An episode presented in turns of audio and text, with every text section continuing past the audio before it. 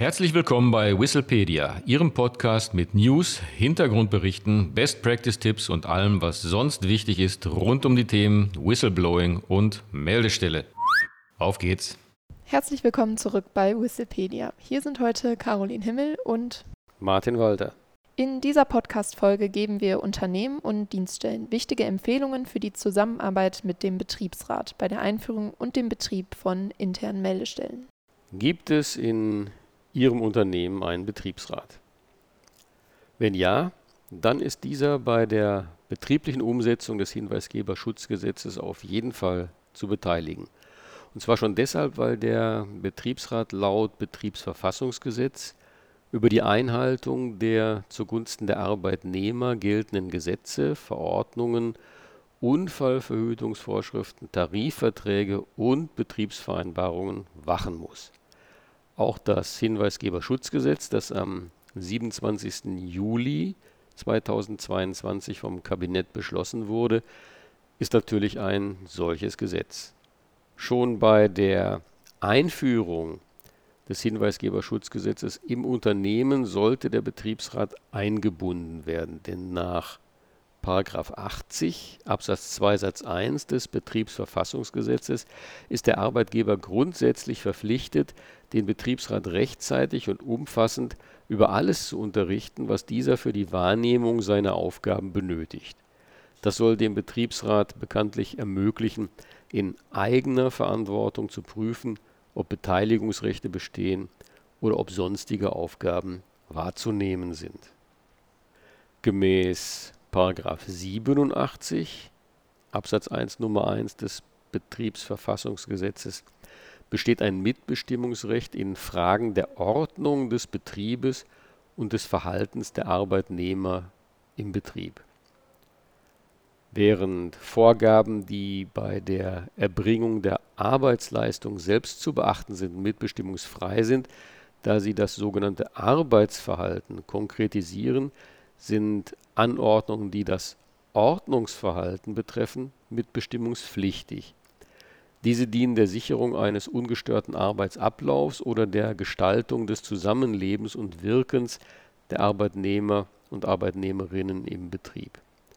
Werden also im Zuge der Einführung eines Hinweisgebersystems die ohnehin bestehenden arbeitsvertraglichen Hinweispflichten ausgedehnt oder Regelungen bezüglich des konkreten Meldeverfahrens eingeführt, davon ist ja eigentlich auszugehen, ist das Ordnungsverhalten betroffen und der Betriebsrat ist daher einzubeziehen. Auch sind im Hinweisgeberschutzgesetz zwar Einrichtung, Organisation und Arbeitsweise der internen Meldestelle umfassend beschrieben, doch beim Thema Meldekanäle, da wird das Eis doch schon merklich dünner. Das Hinweisgeberschutzgesetz sieht in diesem Zusammenhang lediglich vor, dass dem Whistleblower die Möglichkeit einzuräumen ist, die Meldung an die interne Meldestelle in Textform oder mündlich abzugeben. Das kann natürlich auch über ein Kommunikationssystem, äh, Telefon zum Beispiel, oder über digitale Kanäle erfolgen, zum Beispiel über Software oder webbasierte Lösungen. Damit käme dann erneut der Paragraph 87 des Betriebsverfassungsgesetzes ins Spiel. Dort ist ausgeführt, dass der Betriebsrat bei der Einführung und Anwendung von technischen Einrichtungen, die dazu bestimmt sind, das Verhalten und die Leistung der Arbeitnehmer zu überwachen, mitzubestimmen. Die Formulierung, die ich gerade erwähnt habe, die dazu bestimmt sind, im Betriebsverfassungsgesetz ist leider etwas irreführend. Nach der inzwischen doch sehr extensiven Rechtsprechung genügt für die Mitbestimmungspflicht schon die objektive Eignung der Einrichtung, die Beschäftigten automatisiert und selbstständig zu überwachen unabhängig davon, ob der Arbeitgeber dies wirklich machen möchte. Folglich wären somit alle Whistleblowing-Systeme in der Mitbestimmung, bei denen beispielsweise die Telefonnummer des Anrufers aufgezeichnet, ein Telefon mitgeschnitten oder bei denen die IP-Adresse gespeichert wird, zum Beispiel bei der Meldung per E-Mail. Die meisten Unternehmen, zumindest aber jene mit Betriebsrat, dürften die Nutzung von IT- und Kommunikationssystemen und die Verarbeitung der Daten in entsprechenden Betriebsvereinbarungen geregelt haben. Dennoch wäre das Hinweisgeberschutzgesetz sicher ein guter Anlass, die bestehenden Betriebsvereinbarungen zur IT und Kommunikation einmal näher unter die Lupe zu nehmen und auf den neuesten Stand zu bringen. Denn erfahrungsgemäß schlummern solche Regelungen in Betriebsvereinbarungen über Jahre hinweg friedlich zwischen Aktendeckeln auf Datenspeichern oder in der Unternehmenscloud.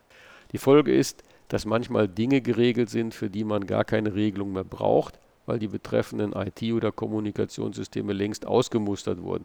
Umgekehrt werden im Unternehmen nicht selten Systeme betrieben, für die es noch gar keine Regelung gibt. Ja, kommen wir zum Stichwort Meldestelle. Auch bei der personellen Ausstattung der Meldestelle könnten sich mitbestimmungspflichtige Tatbestände gemäß 99 Betriebsverfassungsgesetz ergeben. Dort ist die Mitwirkung des Betriebsrats bei personellen Einzelmaßnahmen geregelt. Bei größeren Unternehmen kann die obligatorische Mitbestimmung bei Einstellungen eine Rolle spielen. In kleineren Unternehmen wird der durch das Hinweisgeberschutzgesetz zu erwartende Mehraufwand die Schaffung zusätzlicher Arbeitsplätze kaum rechtfertigen. Eher ist hier damit zu rechnen, dass Beschäftigte zusätzlich zu ihren normalen Tätigkeiten mit der Wahrnehmung von Aufgaben der Meldestelle betraut werden. So wird das vom Hinweisgeberschutzgesetz sogar ausdrücklich vorgesehen Denkbar wäre es deshalb, die Funktion der Meldestelle, soweit vorhanden, beim Compliance Officer anzusiedeln oder beim Datenschutzbeauftragten. Zu prüfen wäre dann allenfalls, ob es sich im konkreten Fall um eine Versetzung im Sinne des § 99 Betriebsverfassungsgesetz handelt oder lediglich um eine Aufgabenerweiterung. Eine Versetzung läge vor, wenn die Zuweisung der neuen Arbeitsaufgaben, also die Wahrnehmung der Aufgaben der Meldestelle, voraussichtlich die Dauer von einem Monat überschreitet oder die Arbeitsaufgaben von den bisherigen erheblich abweichen. Sind diese Voraussetzungen erfüllt, hat der Arbeitgeber in einem Unternehmen mit regelmäßig mehr als 20 Beschäftigten den Betriebsrat vor der Versetzung zu unterrichten, ihm die erforderlichen Unterlagen vorzulegen und Auskunft über die beteiligten Personen zu geben. In bestimmten Fällen kann der Betriebsrat die Zustimmung verweigern, wofür das Betriebsverfassungsgesetz jedoch recht enge Grenzen setzt. Wird eine Person versetzt, wäre denkbar, dass eine Umgruppierung, zum Beispiel eine Höhergruppierung, zu erfolgen hätte. Voraussetzung dafür ist entweder, dass die Eingruppierung in einem Tarifvertrag geregelt ist oder, wenn das Unternehmen keiner Tarifbindung unterliegt, in einem betrieblichen Eingruppierungsschema. All dies würde natürlich entfallen, wenn die interne Meldestelle durch einen externen Dienstleister betrieben wird.